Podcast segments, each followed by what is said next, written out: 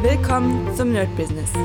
Deutschlands Podcast für Musiker, Bands, Künstler und allen, die etwas mehr aus ihrer Leidenschaft machen wollen. Sei ein Nerd in deinem Business.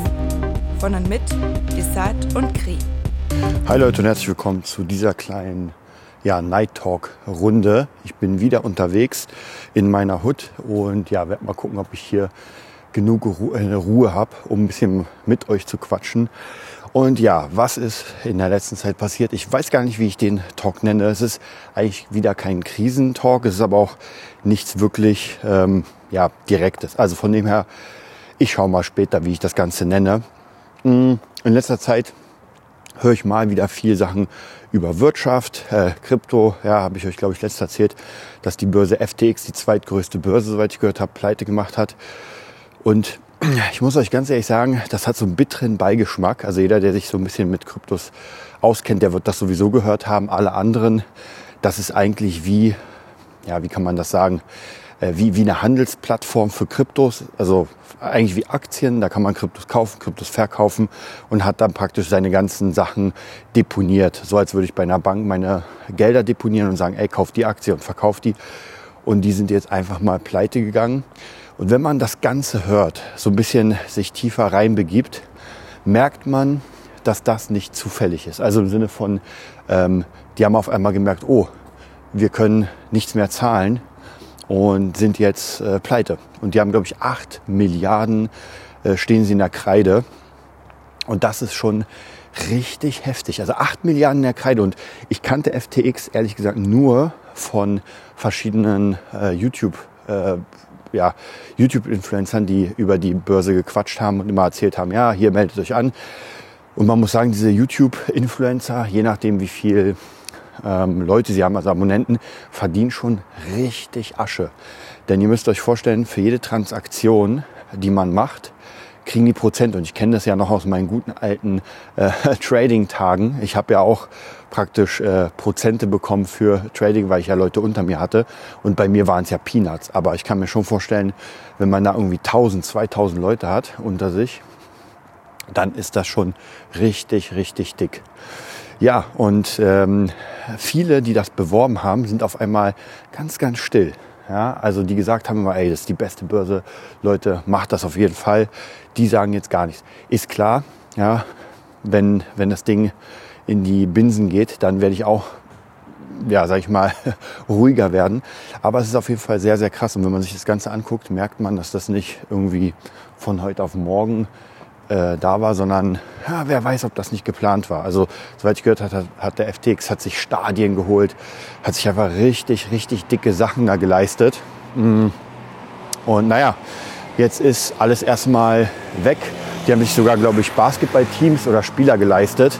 Also das ist schon richtig, richtig krass, was die da hatten. Aber ich meine, mit 8 Milliarden kann man viel machen. Und ich will da gar nicht so viel spekulieren. Ich weiß auch nicht hundertprozentig, was da äh, passiert ist. Aber ich weiß, dass das, also von den CEOs, nicht zufällig war. Also die haben garantiert nicht auf einmal sich das angeguckt und gesagt, ey, ähm, äh, wo, wo, wo ist die Kohle hin? Oder wir sind auf einmal pleite, hups, sondern das merkt man, glaube ich, schon.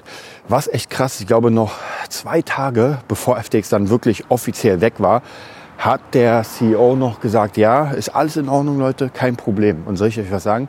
Wenn es Probleme gibt und der CEO sagt, ey, gar kein Problem, wisst ihr was? Zieht eure Kohle raus. Und mir tun halt wirklich die Leute leid, die einfach da richtig Kohle jetzt drauf hatten und einfach nicht mal rankommen. Das ist ja so ein bisschen wie bei mir damals mit dem BitClub.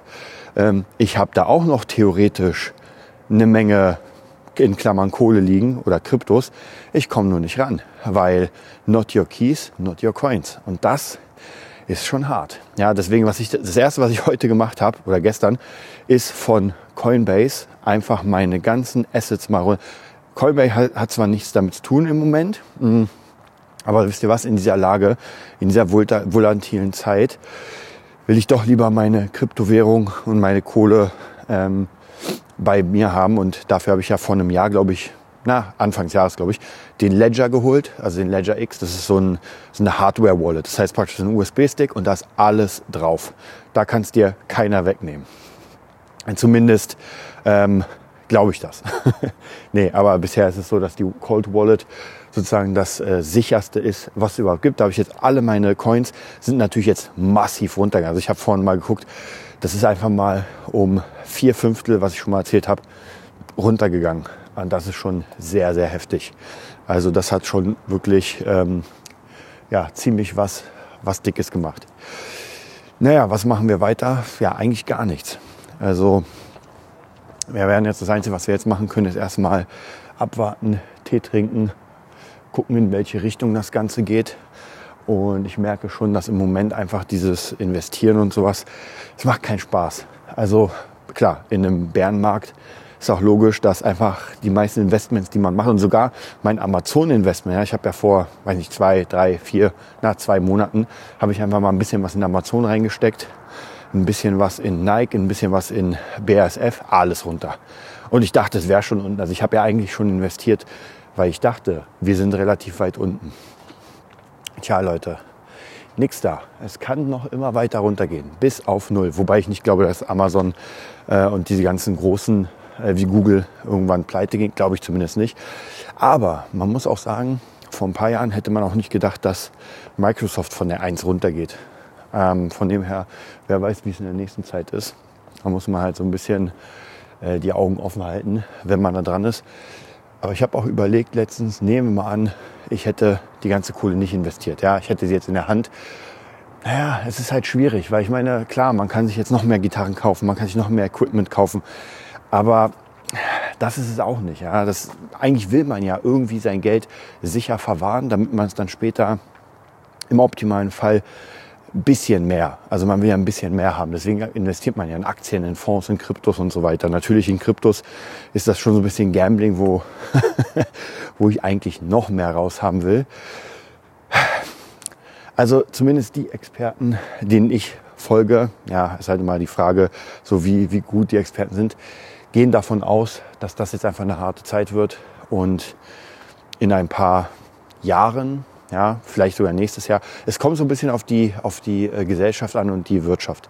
Ja, wenn der Krieg vorbei sein sollte irgendwann, dann wird es, denke ich mal, nach oben gehen um bestimmte andere Faktoren. Also das ist auf jeden Fall eine wichtige Sache, dass das jetzt einfach sich alles beruhigt, weil die Märkte sind einfach schon sehr, sehr äh, an der Grenze. Also jeder hat Angst, wenn irgendwie, und gerade für Krypto, äh, ich weiß noch, vor einem Monat oder sowas ist ja Terra Luna pleite gegangen. Was war denn, ich weiß gar nicht mehr, wie die Firma da hieß. Mhm was auch einfach riesengroß war. Ja, und wem vertraut man dann? Also man hat fast das Gefühl, dass diese ganzen äh, Firmen nur den, äh, den ähm, Bullenmarkt dafür genutzt haben, Leute einzuholen in ihre Systeme, weil man hat eh nicht gefragt, also die Kohle floss und jetzt gerade im Bärenmarkt, wo es alles runtergeht, merkt man, dass diese ganzen Sachen nicht funktionieren. Und ich weiß noch, beim ähm, ich habe ja ein paar von diesen Crypto-Crashs miterlebt und ich glaube 2008, nee, war nicht 2008, war später. Aber auf jeden Fall bei dem, wo es ähm, von 20.000 runterging auf, keine Ahnung, 6.000, 4.000, da hat natürlich auch mein BitClub sich verabschiedet, weil sie dann die Leute nicht mehr auszahlen konnten. Man hat gemerkt, oh, da ist irgendwie ein großer Scam. Anscheinend haben sie gar nicht diese ganzen äh, Farm, Mining Farm und haben dann gesagt, ey, wir machen jetzt zu. Und ich glaube, alle sind aber im Knast. Wenn ich mich nicht irre, ja, mein Geld gibt es trotzdem nicht wieder. Mhm. Auch ein gutes Ding, OneCoin mit Dr. Ruja irgendwas. Ja, fette Kampagnen, überdick alles gemacht und am Ende Scam. Und alle Kohle, weil Gott sei Dank habe ich da nicht so viel investiert. Ich wollte einfach nur dabei sein. Aber wenn ich mir überlege, wie viel man, oder ich zumindest, doch schon da reingesteckt hat in verschiedene Sachen. Puh, ja, aber auch hier muss ich sagen, ich bereue es ehrlich gesagt nicht, weil man wird ja immer klüger. Und die Wahrscheinlichkeit, dass das erste Investment ein zur Million führt, ist einfach nur Glück. Ja, das ist einfach nur Glück. Man, die meisten Leute verlieren einfach viel Kohle und irgendwann werden sie dann vorsichtiger, noch vorsichtiger. Und zumindest jetzt hoffe ich, dass die Sachen, in denen ich dabei bin, dass das was Gutes wird. Wir werden sehen. Ich bin mit meinem Spaziergang zu Ende. Ich hoffe, Ihr hattet ein bisschen Freude mit meinem kleinen äh, Talk. Ich muss wieder meine 10.000 Schritte machen. Und ja, wir werden uns auf jeden Fall weiter unterhalten über den Markt. Demnächst natürlich wieder viel über Musik, weil das ist ja das eigentliche Thema. Und bis bald. Das war die neueste Folge vom Nerd Business Podcast. Wir hoffen, es hat dir gefallen und bitten dich darum, uns eine 5-Sterne-Bewertung bei iTunes zu geben. Vier Sterne werden bei iTunes schon abgestraft. Also gib dem Podcast bitte die 5-Sterne-Bewertung und teile uns auf Facebook, Instagram und schicke ihn an deine Freunde. Wir leben davon, dass du uns hilfst, unsere Message zu verbreiten. Wir danken dir vom ganzen Herzen dafür. Abonnier den Podcast, teile ihn mit deinen Freunden und wir hören uns in der nächsten Folge, wenn es wieder heißt, bist du ein Nerd in deinem Business? Nerd Business.